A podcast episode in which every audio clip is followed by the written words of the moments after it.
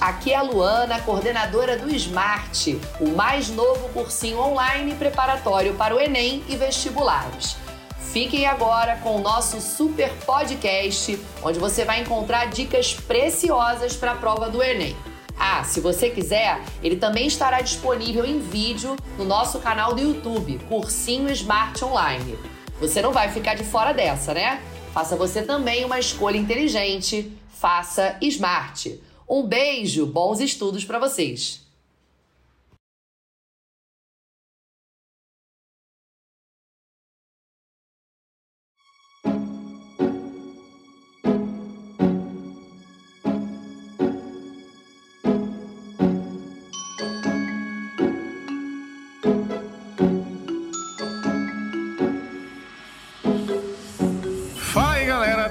De novo, nós, eu e você, você e eu, eu, professor Rosante, você na sua casa para mais um podcast e hoje com a convidada. E sem falsa modéstia é a convidada, porque a gente sabe das outras matérias que não adianta. Sem redação, mano, você não é nada. E hoje tá ela aqui, ó. Nossa querida Isa, a Isoca, a Isabela de redação para falar com vocês. Fala, Isa. E aí, pessoal, tudo certo? Tudo bem? Espero que todo mundo esteja aí muito bem, tá certo?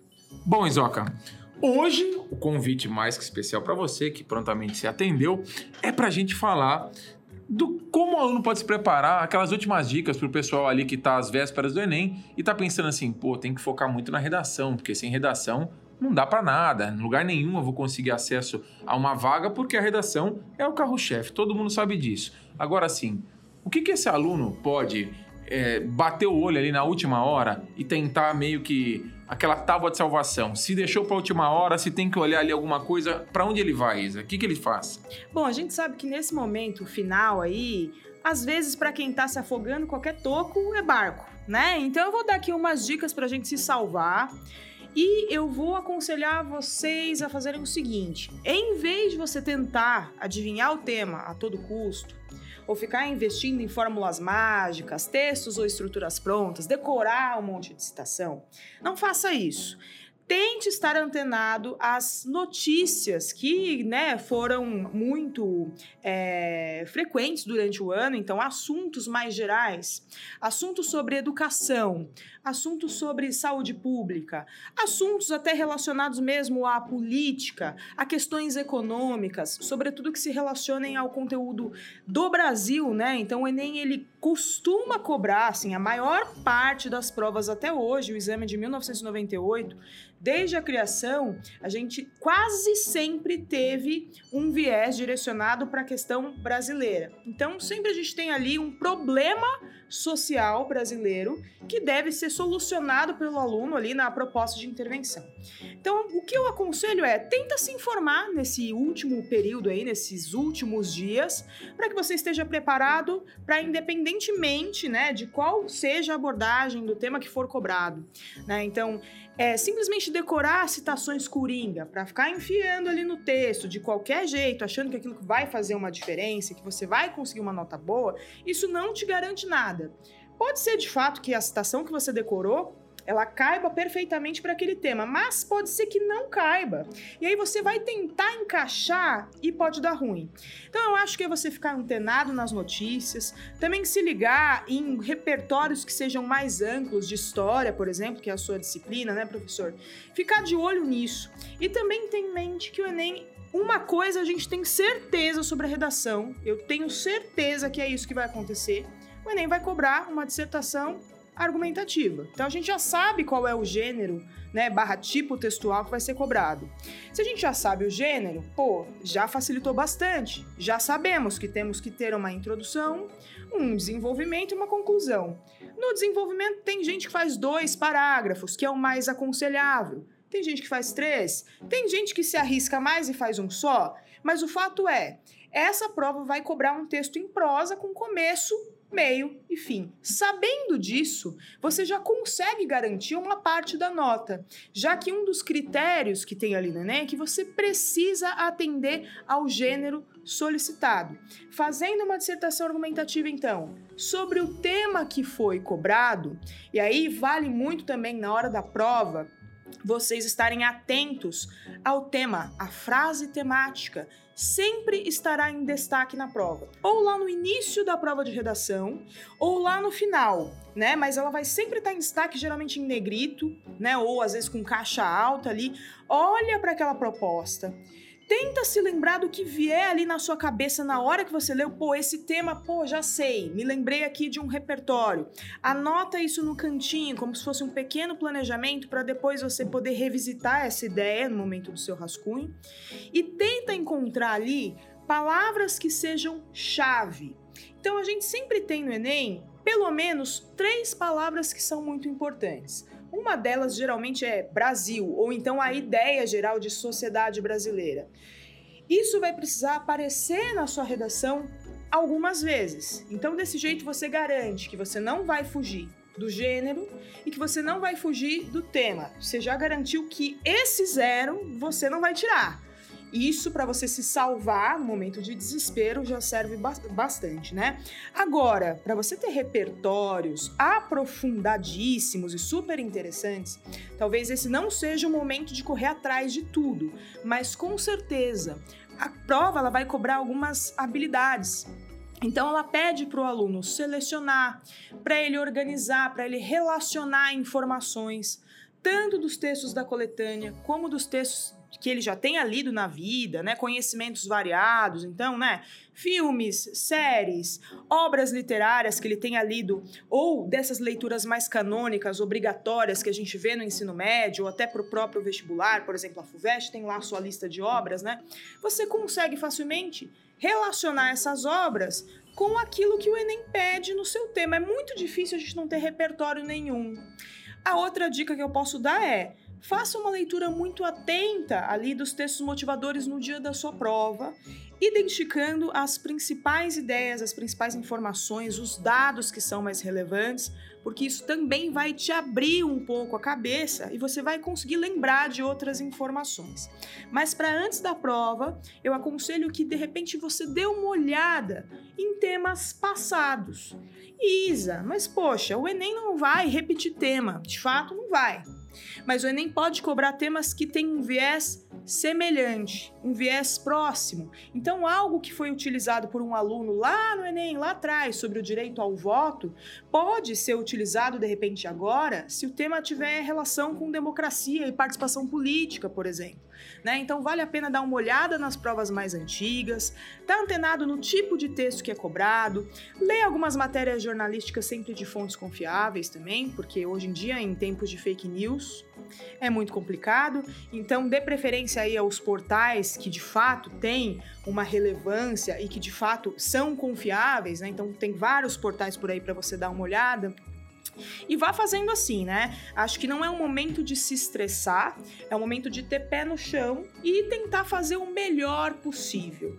E o que vai te fazer garantir uma nota massa no Enem, a gente pode dizer com total segurança que quem tira ali mais de 900, entre 900 e 960 ali, essa galera é a nova galera, é como se fosse uh, o novo mil. O 960 é o novo mil, porque a cada ano que passa, tá mais difícil atingir Chegar essa pontuação mil, né? máxima. Então, nesse último Enem, a gente teve só 28 candidatos que conseguiram alcançar os mil pontos.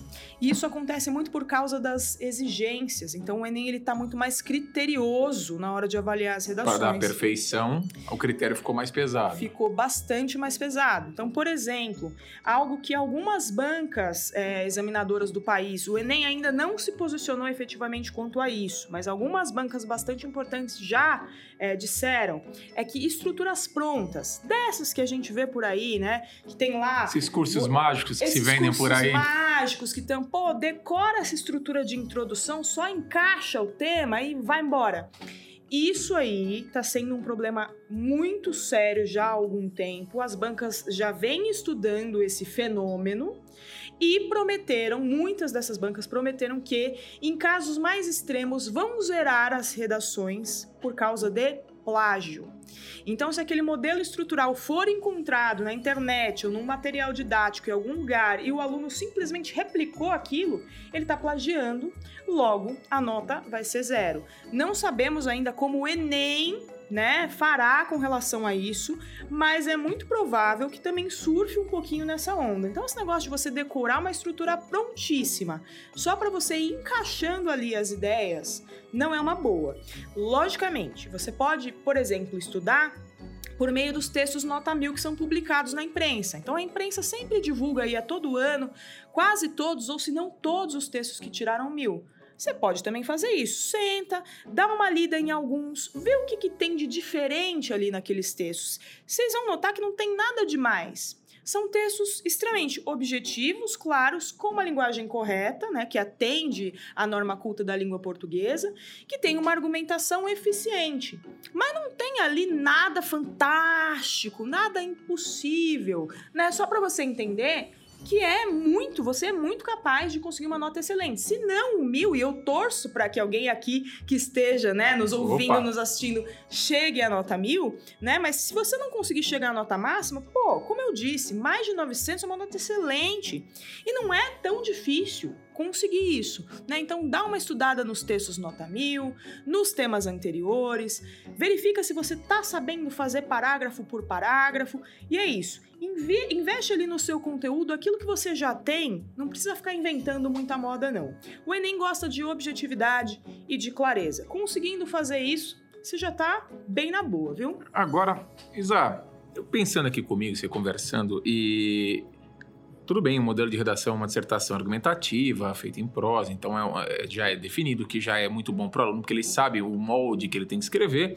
Mas é, você estava falando de problemas nacionais que normalmente são abordados, mas aí eu fiquei com uma, uma questão. A gente vê várias vezes alunos comentarem que eles citam várias referências, pensadores internacionais. Sim. Há algum problema? O Enem tem alguma preferência para citações de pensadores ou é, expoentes nacionais? Ou essa citação de caras como Rousseau, como Kant ou qualquer outro é, grande pensador internacional é bem, é bem cabível numa prova, mesmo com uma vertente mais nacional? Olha, é o seguinte, pela análise que a gente fez, né, de muitas e muitas redações que se saíram bem ou que tiraram as notas máximas, a gente vê que tem muita gente que menciona o Kant, né, que fala do Rousseau, que fala do Marx, enfim, né? E tudo bem o aluno fazer isso. Não existe um peso específico, né? Então, não necessariamente o ENEM ele vai valorizar mais o aluno que menciona um Sérgio Buarque de Holanda, por exemplo, e o aluno que menciona o Kant. O que o ENEM vai avaliar é se aquela citação, se aquele conteúdo, independentemente de onde saiu, de qual é a origem, né?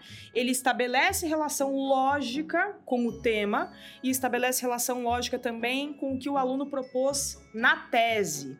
Então, se fizer sentido ele citar o Kant, tudo bem. Isso não vai ter um peso menor do que o Sérgio Buarque, do que um Gilberto Freire, por exemplo.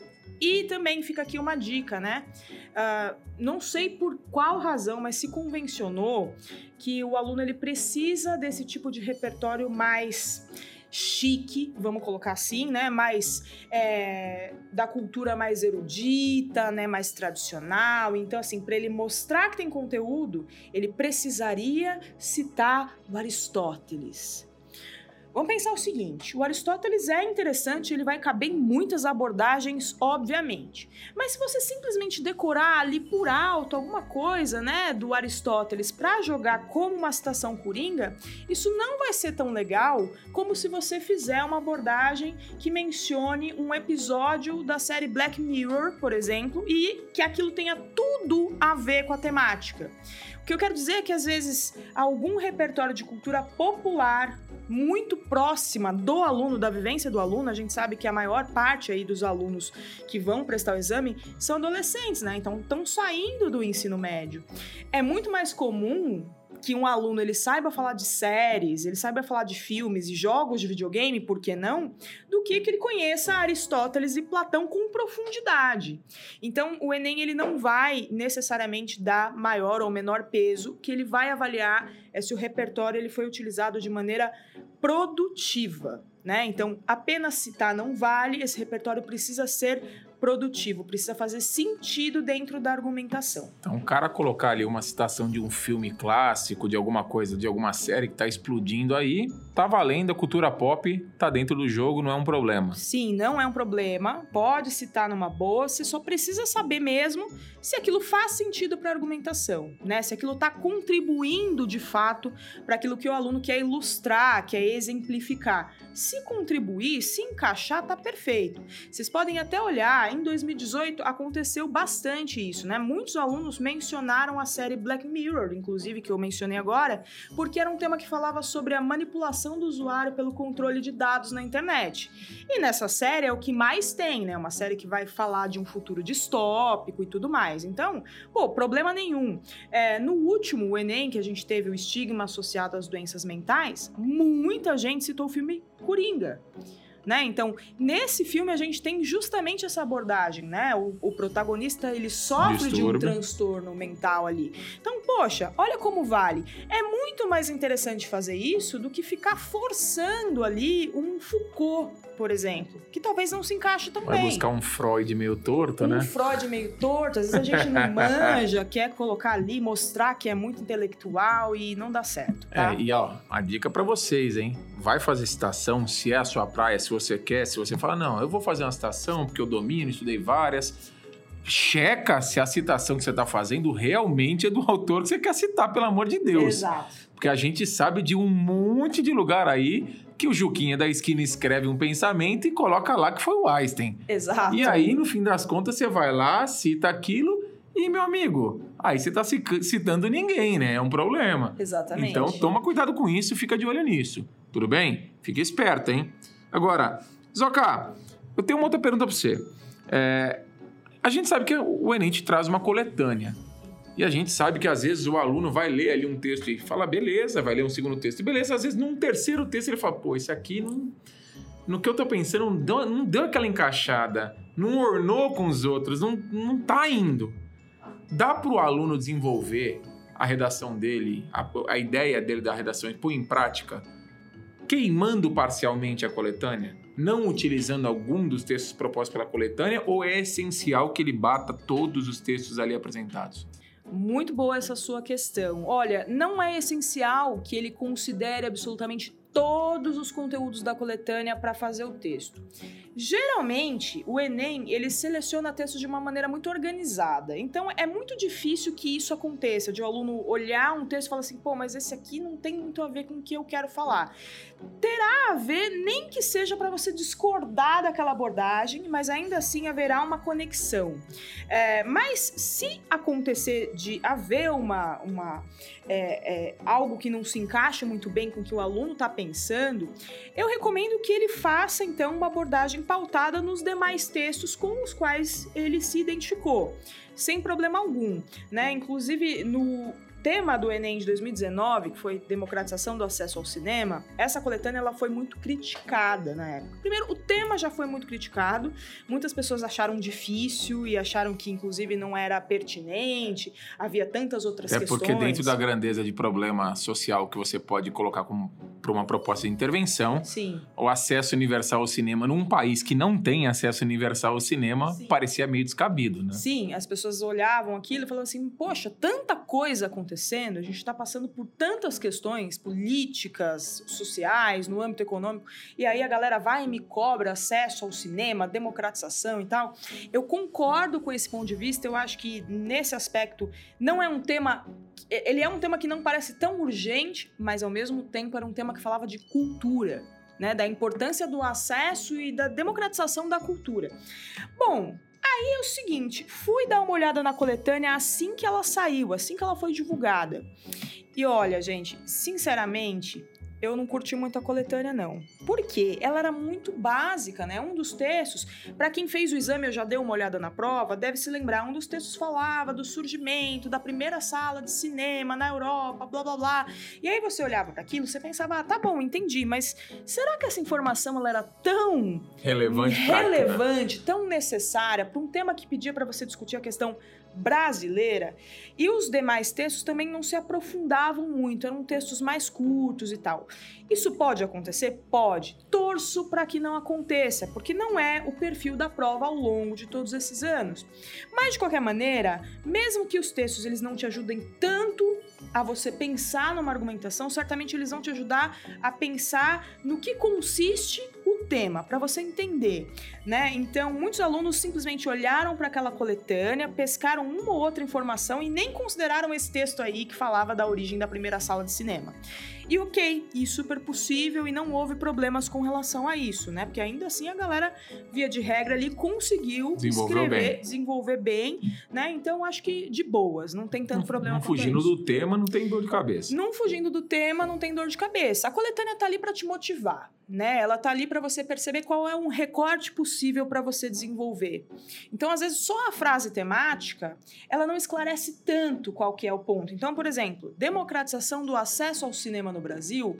Se a gente lê só essa frase, a gente não entende tão bem se é para falar ah, o cinema como os filmes em si, né? Então, a, a capacidade, a, a possibilidade da pessoa poder assistir a A muitos produção filmes, cinematográfica. a produção cinematográfica, ou se ali era para você falar do acesso às salas de cinema. Como um evento de lazer e Com- cultura. Exato, como você se deslocar até um evento para poder assistir ali naquela salinha escurinha do cinema, telona e tudo mais.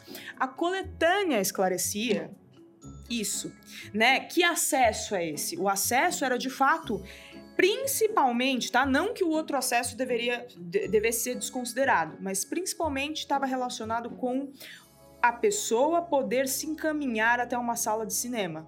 Isso só dava para saber pela coletânea. Né? O outro acesso aí, que é um acesso um pouco mais metafórico, vamos dizer, ele também podia ser considerado, mas ele não era o central.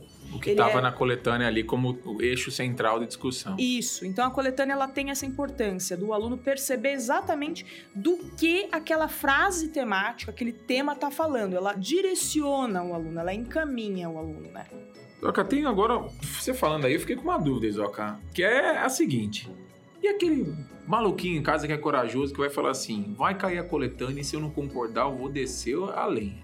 Eu vou falar que eu não concordo, mas dentro de uma estrutura dissertativa, argumentativa, mas vou discordar com tudo que tá ali. Certo. Rola isso? O cara pode ousar fazer isso? Olha, essa pessoa é bem corajosa, bem ousada, porque é mais difícil fazer assim.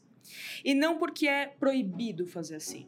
Então, o aluno pode sim discordar daquilo que está sendo posto, desde que ele fundamente muito bem os argumentos dele.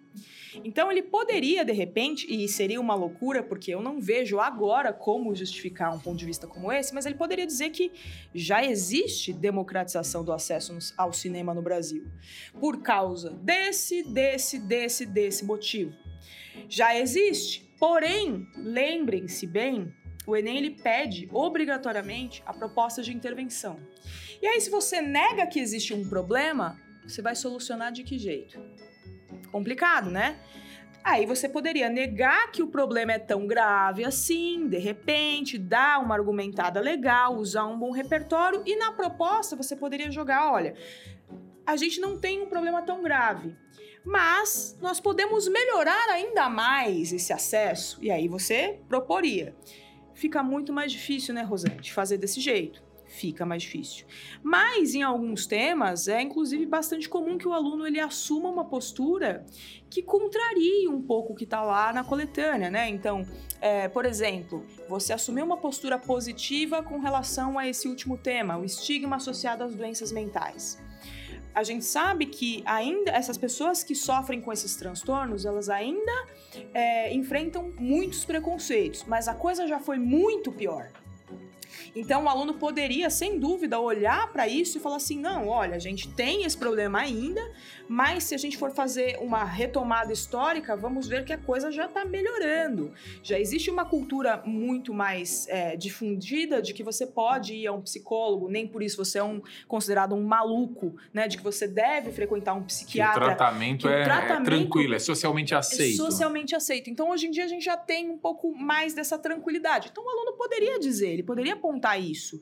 E não necessariamente isso estava na coletânea. A coletânea era mais problematizadora mesmo. E tudo bem. Então o aluno ele não precisa concordar com o viés que pode estar presente ali. Ele pode discordar, mas talvez, dependendo do tema, isso seja assim mais difícil. Mas é, nesse caso, por exemplo, que você citou, o aluno poderia ter feito um exemplo aqui, um insight, ter ido no passado brasileiro, feito uma referência aos antigos sanatórios e os, os famosos pinéis aí que você tinha para internar os que eram socialmente é, que não se encaixavam socialmente e falar que, olha, hoje existem uma série de alternativas a esse tipo de tratamento, esse tipo de, de instalação pública já nem é tão usual ou quase extinta no país, então ele poderia vir com esse viés e tratar isso como um processo hoje melhor do que no passado, então, de certa forma, enxergar o lado bom da coisa. O lado bom da coisa. É, a coletânea ela trazia muito mais, de um jeito muito mais forte, o lado ruim da coisa, né? De explicar que a palavra estigma significa cicatriz,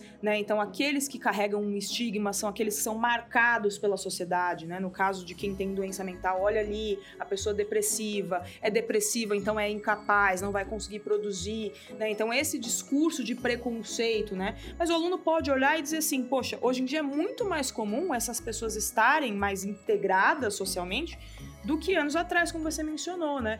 Teve bastante gente também, dentre esses textos nota mil para esse ano, é, bastante gente que mencionou o filme Nise, No Coração da Loucura, né? Que é sobre Nise da Silveira, uma psiquiatra brasileira muito renomada, já falecida, mas enfim, e, e sobre como ela se comportou, né? E como sobre ela, como é, sobre como ela tratou das pessoas que tinham doenças mentais, que já foi um tratamento extremamente inovador por meio da arte e tal. Então, ali muitas pessoas mencionaram isso, inclusive como uma maneira de é, mostrar que o tema hoje é problemático, mas já, as coisas já foram muito mais graves.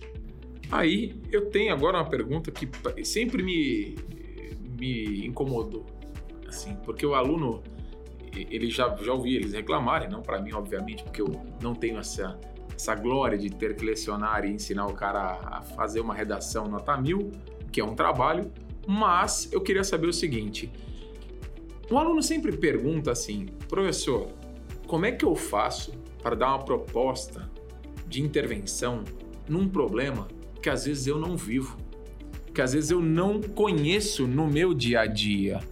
Porque a gente sabe que tem alunos de diversas classes e origens sociais que vão fazer a prova, e para alguns aquele problema é real, é diário, é palpável, e para outros não.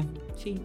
E aí aquela questão: tem esse certo desespero mesmo, o aluno tem razão de ficar desesperado por não saber como interferir numa coisa que às vezes não pertence ao mundo dele? Então, Rosante, respondendo a esse seu questionamento, que eu acho que é o de muita gente, né? Como que eu posso solucionar algo que eu nem vivo, algo que eu nem sei muito bem o que se trata? Por isso que é importante a gente conhecer minimamente quais são é, as responsabilidades do governo, né? E quais são também ali as esferas governamentais. Então, saber um pouquinho dos três poderes, não precisa se aprofundar pra caramba, mas saber ali mais ou menos, né? Saber também dos nossos ministérios e entender que o que está colocado ali vai ser uma questão social.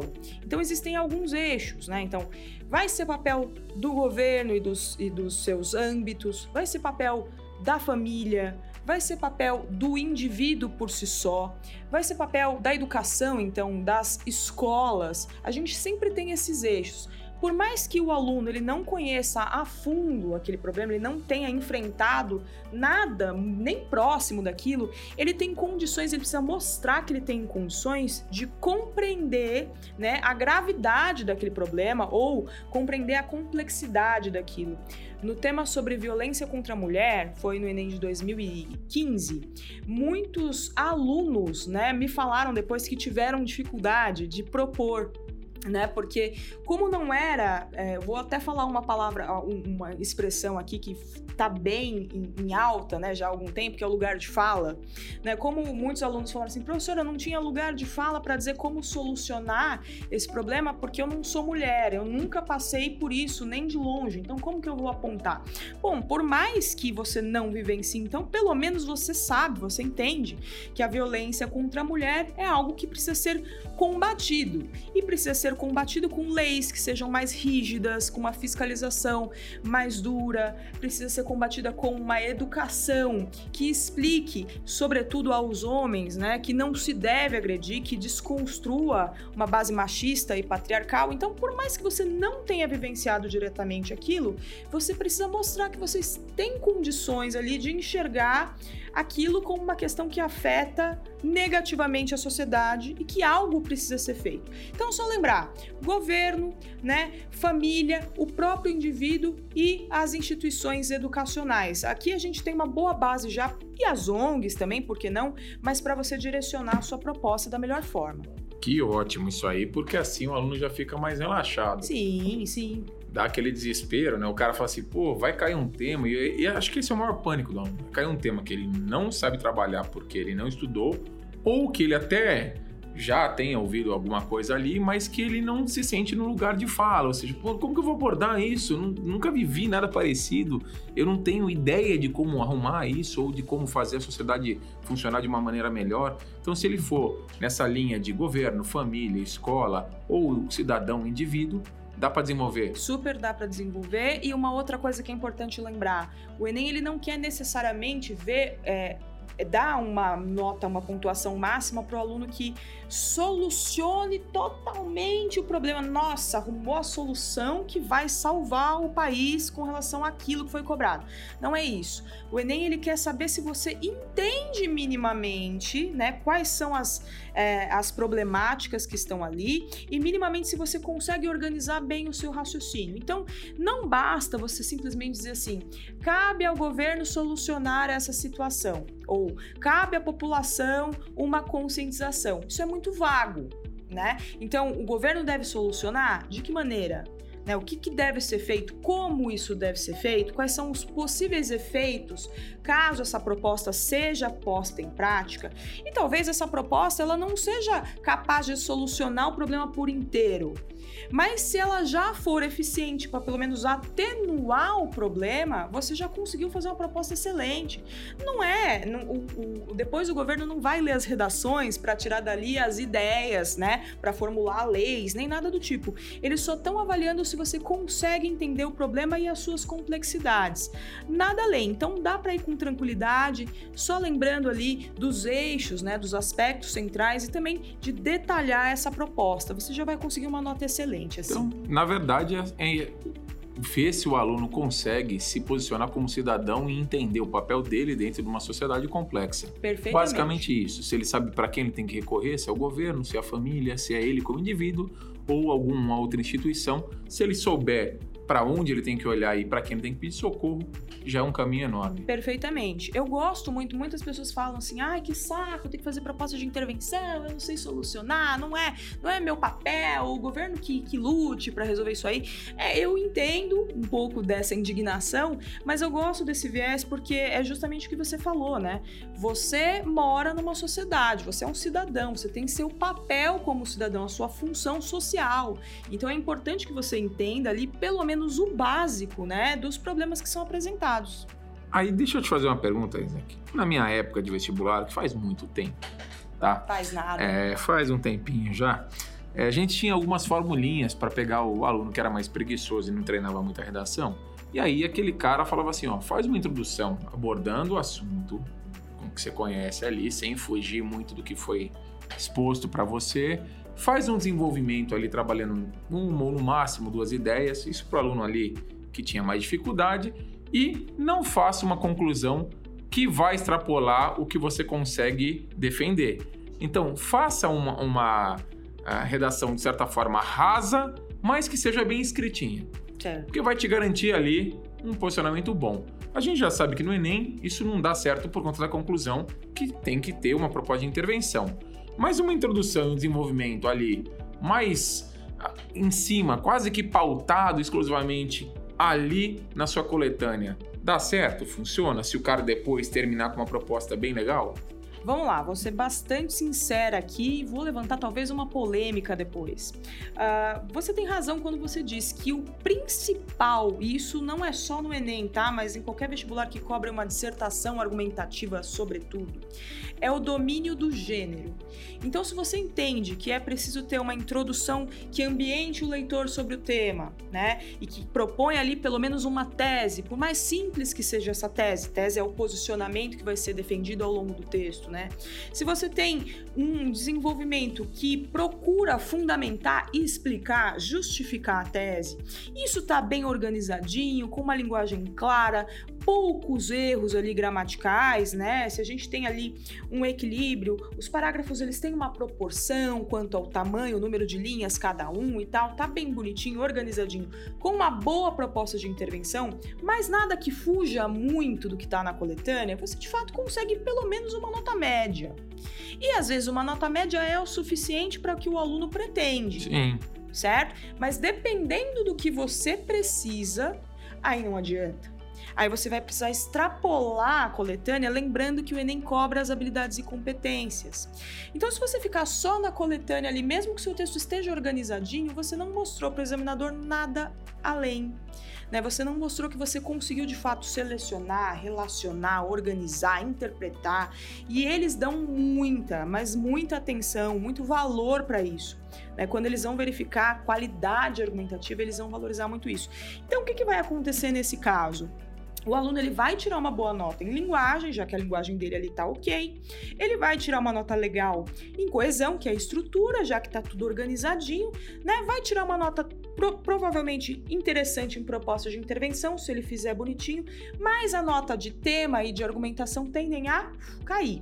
Né? Então, quer dizer, a parte estrutural, a parte formal do seu texto, ela vai ser valorizada, mas a parte relacionada ao conteúdo, aí já não vai ser tão valorizada assim.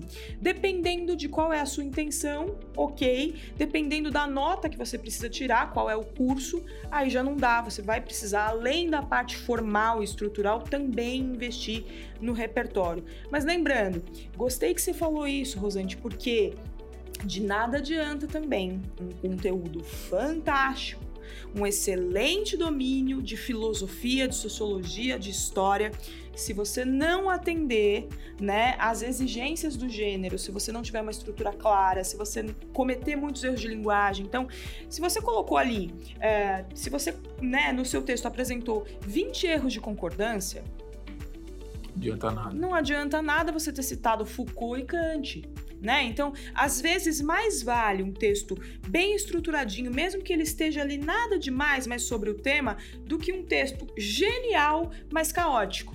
Então, sim, acho que para eu tentar estabelecer aqui pesos, né? uma estrutura e uma boa linguagem, né, uma organização, vão ser mais importantes do que simplesmente o conteúdo sem isso respondendo aí a sua questão. Tá ótimo. Então, ó, se você tá aí procurando uma nota, que você já deve ter fuçado com certeza na sua casa o curso que você quer e a média mais ou menos de redação que você precisa, tem aí, ó.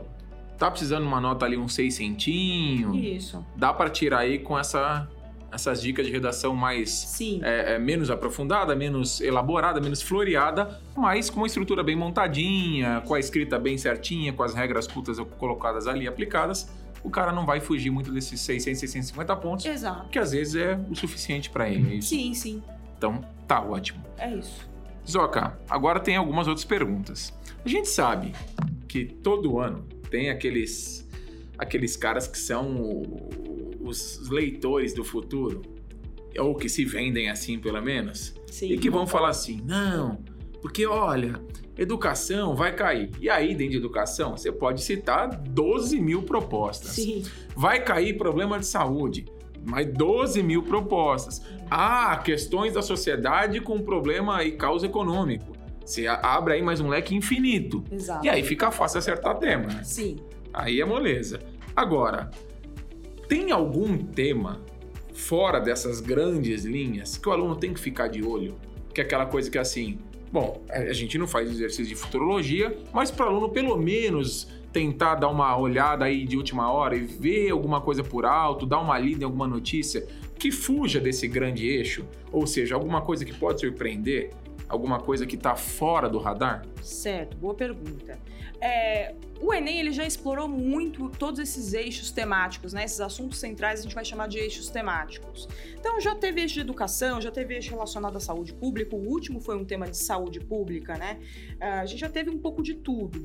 Eu acho que ele não tem que se preocupar com nada que fuja demais. Mas, por exemplo, a gente tem aí e foi tema, né? A gente estava conversando, inclusive, aqui nos bastidores, sobre a, a questão dos, dos surdos, né? Então, como fazer com que os surdos eles tenham acesso a uma educação de qualidade? Então, os caminhos, os empecilhos que essas pessoas com essa deficiência pode, acabam enfrentando. Então, como fazer para solucionar esse problema? Esse tema pegou todo mundo de surpresa. Mas todo mundo, né? Então teve gente que falou assim: "Ah, vai cair alguma coisa com relação a pessoas com deficiência". E OK, era uma possibilidade, né? Mas se a gente for olhar, né, existem temáticas que são mais, por exemplo, é, o Enem inclusive já cobrou só que de um jeito um pouco mais é, distante o trabalho, né? A relação do homem com o trabalho. É uma questão social, mas ela não é tão específica. Ela tá ligada ao econômico, ela tá ligada também à questão da educação, né? Ela tá ligada à função social de um indivíduo. É um tema que é mais filosófico, mas também pode ser ligado a algo mais objetivo. Então, talvez, eu acho que é, a gente está vivendo um momento de crise econômica mundial, né? Muito aí, inclusive, é, intensificada pela pandemia, né?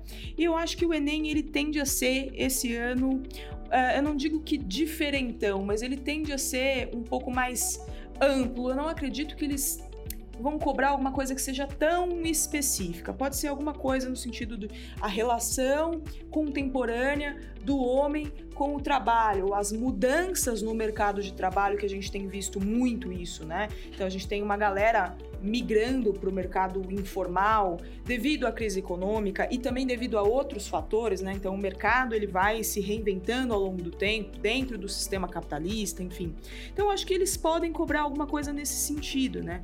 É, questões que estão mais próximas de uma abordagem filosófica, são, portanto, um pouco menos objetivas e diretas, né? Então, o eixo educação, pô, você já sabe que tem aqueles vários temas possíveis, mas são temas ali bem objetivinhos. Agora, temas mais filosóficos como a relação do homem com o trabalho, eu acho que é algo que o Enem de repente pode querer cobrar, né? Sempre com uma abordagem brasileira, pelo menos tem sido assim nos últimos exames. O aluno ele, ele tem que ficar feliz com um, um tema, um eixo temático que abre possibilidade para ele fazer uma redação mais prática e também mais filosófica, dependendo do gosto dele? Ou é melhor uma redação com eixo mais quadradinho, mais fechadinho, mais definido? O que, que deve ser melhor para o aluno? Olha, eu acho que isso daí é já pelas, pelas perguntas que eu já fiz para vários alunos, assim, isso é isso varia muito. Tem alunos que têm uma capacidade enorme de lidar com temas que são mais abstratos e mais filosóficos, né? Temas mais gerais, mais amplos, que são discutidos constantemente aí, né? Que sempre vem à tona. Essa questão do trabalho aí, por exemplo, ela sempre está por aí, ela está sempre sendo discutida, né? Uh, então, muitos gostam desse tipo de temática. Mas eu, por exemplo, como professora, vou dar aqui a minha opinião. Os temas mais fechadinhos, por mais que eles possam assustar os alunos, por exemplo, esse que foi considerado difícil sobre a educação dos surdos no Brasil, eles, é, eles meio que encaminham tanto a discussão que é mais difícil o aluno fugir de um tema desse. Porque é isso, é para falar de surdos, é para falar de educação, é para falar do contexto brasileiro. Acabou. Você não pode falar de outra coisa, porque senão você vai derrapar. Você vai acabar ou fugindo ou tangenciando de repente. Agora, um tema sobre a relação do homem com o trabalho e tal. Como é mais amplo, o aluno pode acabar, upa, dando uma viajada e quando ele perceber, ele já está falando de uma outra questão. Então, temas que são mais fechadinhos, eles facilitam é, essa, essa não fuga do tema. Então, o aluno ele vai conseguir se manter na abordagem com mais facilidade, por isso é bom. Mas por outro lado, se o aluno não tem muita compreensão daquele assunto, se ele não leu muito a respeito daquilo, ele pode sentir mais dificuldade. Então, existem esses prós e contras dicas aí. Eu, como professora, prefiro temas que sejam mais objetivos, mais direcionados. O cara não foge e não perde essa nota. Né? Exato. Pode ser que ele não consiga uma nota sensacional, mas a gente já sabe que, via de regra, a gente tem menos fuga do tema, certo? Ah, mas eu ouço de alguns alunos, e isso eu já ouvi, é muito engraçado, os alunos que se preparam, que têm muito argumento, que leem muito, que observam notícias, que estão um ano ali focado na redação, que a redação é a vida dele, e aí esses caras vêm e quando pegam um tema muito aberto, vem um outro problema que é assim, eu não sabia concluir, porque eu tinha muita coisa para colocar, Sim. e aí não cabia mais. E aí, quando eu vi, eu não tinha espaço para conclusão, para proposta de intervenção. E aí, o que, que, eu fazia? Eu não sabia se eu ia cortar um argumento que tinha dado base para minha tese. E aí, o que, que eu faço? Porque aí entra aquele outro desespero. Eu tenho tanto para falar e o Enem tem tão pouco para ouvir. Sim. E aí, o que, que eu faço? Como é que vai? Para esse tipo de gente, o que, que você aconselha? Olha, é, eu, eu, sei como é isso. Já tive muitos alunos também que me levantaram isso várias vezes, me levantam ainda muito isso. O que eu preciso te aconselhar é o seguinte: tenha em mente que você não está escrevendo ali uma dissertação de mestrado, você não está fazendo, você não está defendendo a sua tese de doutorado, você não está fazendo ali um artigo acadêmico que tem que ter não sei quantas páginas. O que você está fazendo é uma dissertação para o vestibular que tem que ter 30 linhas, no máximo, no caso do Enem. Então você vai ser avaliado por aquilo que consta naquele texto. Então, se você tem muitas informações, cabe você fazer como o Enem pede selecione as melhores ou aquelas que você julgar que são mais condizentes com aquilo que está sendo pedido. Né? Então, num tema mais amplo, pô, eu tenho muita coisa para falar. Trabalho, eu podia falar de tempos modernos do Chaplin, eu podia falar do Marx, ou eu podia, por uma perspectiva mais liberal, citar o Adam Smith, etc. Tem muita coisa, tem muito repertório. Beleza, selecione dois eixos. Então, tenha uma tese clara, uma tese que já coloque um posicionamento que tenha relação com o tema. E para o seu desenvolvimento, eu sempre aconselho que os alunos façam dois parágrafos, porque sempre fica bem distribuído. Uma ideia para o primeiro desenvolvimento, outra ideia para o outro. Vai ficar coisa de fora? Vai. E tá tudo bem né? Porque o que você vai estar tá mostrando para o avaliador é que você tem organização na hora de selecionar as melhores informações. Então, sim, você vai precisar abrir mão de grande parte do repertório e beleza, tá? Então você vai ter uma avaliação ali que vai ser justa. Depois, se você quiser, quando você estiver na universidade, né, escrever pra caramba, mostrar todas as suas ideias, poxa, tenha liberdade para isso, que tá tudo certo, vai ser maravilhoso. Mas encare a prova como o que ela realmente é algo que está verificando a sua capacidade de escrever um texto dissertativo em 30 linhas sobre um tema. Então tenta selecionar informações que sejam mais centrais. Não fique preocupado em trazer tudo, porque às vezes quantidade não é qualidade. Né? Então é mais interessante trazer menos informações e aprofundá-las. Bom, é a dica. Se você sabe demais, isso. Concentra no que você domina melhor Isso. e o resto, paciência. Vai paciência. bater um papo depois da prova Exato. e mostrar que você tinha muito mais para escrever. Muito mais para escrever. Pô, eu pensei em falar tal coisa, mas não cabia. Beleza, que ótimo. Que bom quando você tem muito repertório, né? Ruim é quando você chega lá e você não tem muita coisa. Aí que é mais complicado. Mas se tiver bastante, tá de boa. Bom, e agora, né? Não dá para fugir disso. Eu sei que o cara em casa tá pensando assim, mano, mas a gente tá falando de redação. E não existe ninguém que vai falar de redação pro Enem e que não vai dar aqueles tirinhos ali tentando acertar o alvo. Não tem jeito, a gente sabe, você deve estar cansado de ouvir isso dos seus queridos alunos. Falam, professora, tudo bem que você não gosta de fazer isso, mas só que entre a gente, dá uma chutada aí, vai nos dois, três temas, que vai que, né? Vai que. Vai que. Eu, eu posso até começar, Isa, porque eu pensei em várias coisas. Eu, como professor de história e, e, com uma ênfase maior em história do Brasil, observo muito da, das questões que às vezes aparecem como mais latentes na sociedade. E o tema, o eixo temático que a redação do Enem aborda sempre é um tema muito interessante para mim. Eu olho para isso com muito carinho. Então, eu, por exemplo, só nesse bate-papo nosso aqui, eu já tinha levantado uma questão que é a questão que para mim historicamente foi muito relevante desde o final do ano passado e esse ano, até por conta do movimento lá do Black Lives Matter, que começa, que se expande, e aí você chega a uma contestação de antigos personagens históricos que eram idolatrados. Então, esse, eu, assim, eu como professor de história torceria muito presta atenção, isso é uma torcida. É uma torcida. Eu torceria muito para que aparecesse uma coisa dessa. Essa queda desses ídolos ou essa revisão histórica em cima de personagens que são idolatrados. Também gostaria muito que aparecessem duas discussões que, por conta da pandemia, acabaram se tornando uma coisa muito é, próxima da realidade nacional, que é a questão, primeiro, do offline e do online. A nossa vida quase que integralmente agora é, mesclada. No, você nunca pode estar offline, porque sua vida praticamente se tornou híbrida, como ensino em muitos lugares, a vida da gente também passou a ser híbrido.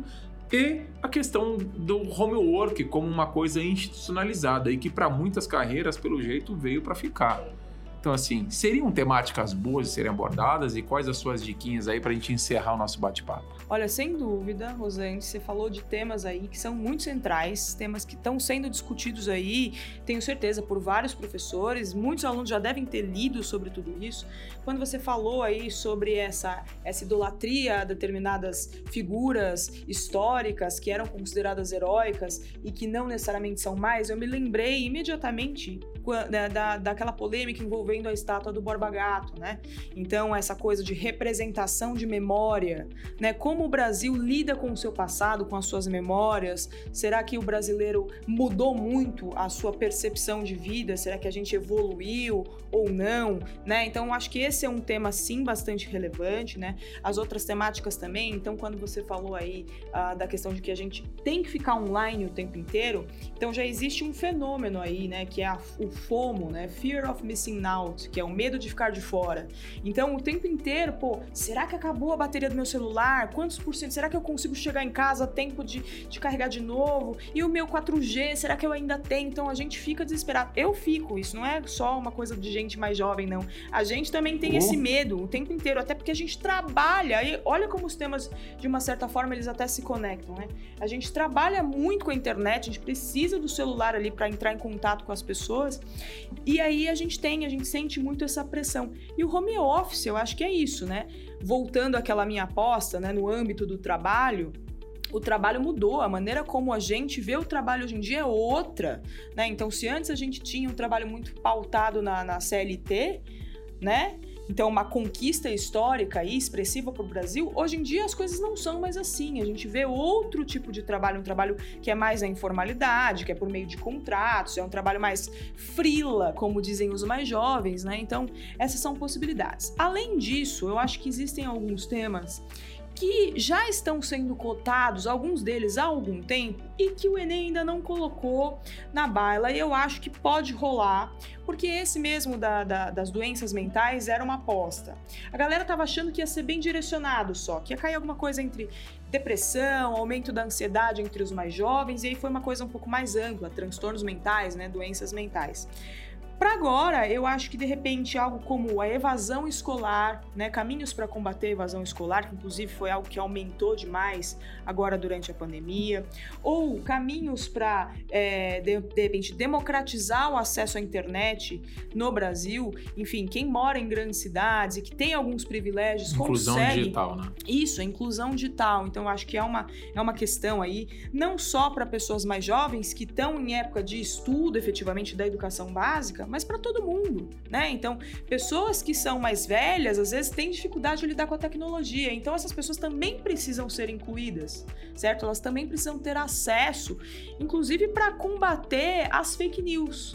Né? Então, quanto mais, menos domínio essa pessoa tem ali de como funcionam as redes sociais, às vezes é mais fácil ela cair numa notícia falsa, sair divulgando, a gente sabe disso. Então, a inclusão digital é, é, é de você aprimorar não só o acesso à internet, mas também ensinar as pessoas a conseguir lidar de uma maneira mais efetiva, mais eficiente com os meios digitais, porque eles estão aí e não há como negar. Então, acho que inclusão digital, evasão escolar são duas propostas aí bastante possíveis, se eu pudesse arriscar um pouquinho.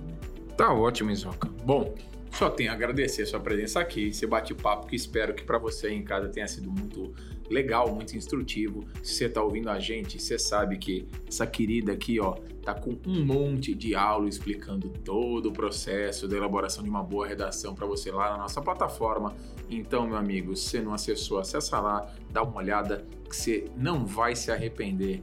Zoca, Manda um salve pra galera. Galera, um beijo. Foi um prazer estar com vocês durante esse período. Tenho certeza que alguma dica aí, pelo menos, você aproveitou, né? Eu desejo uma boa prova, que dê tudo muito certo, independentemente do tema que vai aparecer, se a gente acertou ou não aqui nos palpites, não importa. Saiba que você está preparado ou preparada, vai dar tudo certo. Tenha calma, respire fundo, faz um projetinho de texto lá no Capricho, que eu estarei na torcida. No que depender da nossa torcida, já deu tudo mais do que certo, né mesmo? Aprovado, Zane? né? É isso. Bom, então a gente fica por aqui. Te aguardo num outro momento. E não esquecem, se for para fazer uma escolha, faça uma escolha inteligente. Faça smart. Até mais. Beijo.